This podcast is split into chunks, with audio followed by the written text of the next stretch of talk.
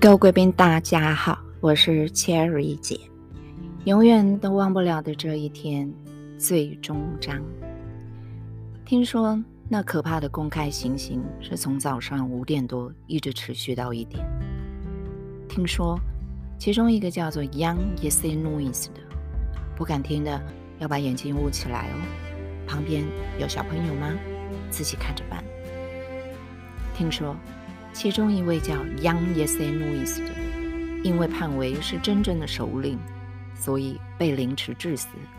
先把他的舌头拉出来剪掉，接着人头落地后，还将他的身体切成四块，插在木桩上，立在广场。哎呦，就宗教理念不同嘛，真是何必呢？听说这二十七位先烈里，最受人民爱戴的十二个人。他们的头一个个装进铁篮子里，挂在查理桥旧城桥头塔上。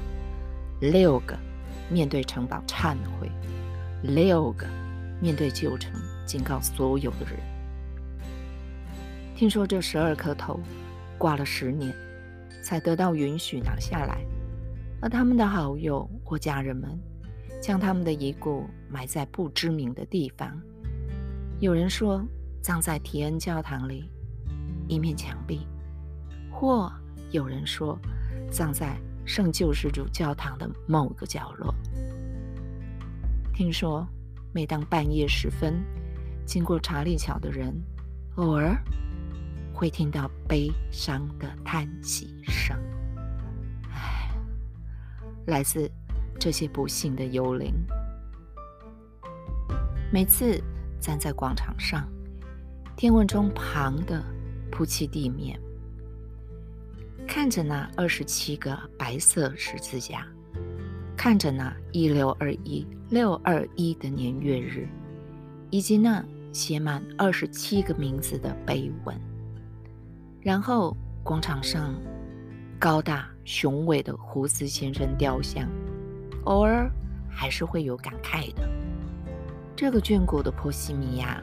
这个迷幻的布拉格，记得查理乔时切瑞姐说的一句话：“每座城市都有它的历史，有些历史在岁月的尘埃中被淹没，有些历史却能够在岁月的长河里依然散发着无比的光芒。”一代又一代的捷克人，真不是盖的。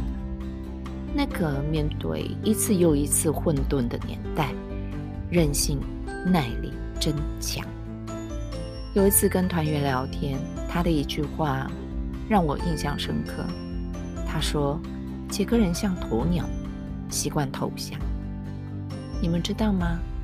当时切瑞姐的眼前只看到波西米亚的森林及草原。真的，杰克人就像那一根一根的小草，大家手牵着手。风再强，风再劲，那个根扎的比大树还深还稳。风来，那就顺势倒下呗。风停，再挺起腰杆子，勇敢面对未来。捷克千年历史，这是切瑞姐最喜欢的一段，跟所有的你们一起分享。如果觉得历史艰涩难懂，那不妨。换另外一种方式去感受。有时间，你们可以再次听听杰克第二国歌《我的祖国》，Ma Vast。六个交响诗的乐章，从民族传说到自然风景，从民族独立战争时带出对国家民族的盼望。我喜欢这样来形容。从一座高高的城堡有了杰克的起源，后代子孙们一起走到那条有如母亲奶水般的河流，在那里，女英雄沙克尔将带领他们越过波西米亚的森林及草原。虽然在塔博落下了心痛的眼泪，但是波西米亚之诗最后终将站立在高山上。Cherry 姐爱说故事，喜欢听 Cherry 姐说故事的贵宾，请持续关注、订阅我，也要记得您每一次的下载哦。谢谢，我们下回见。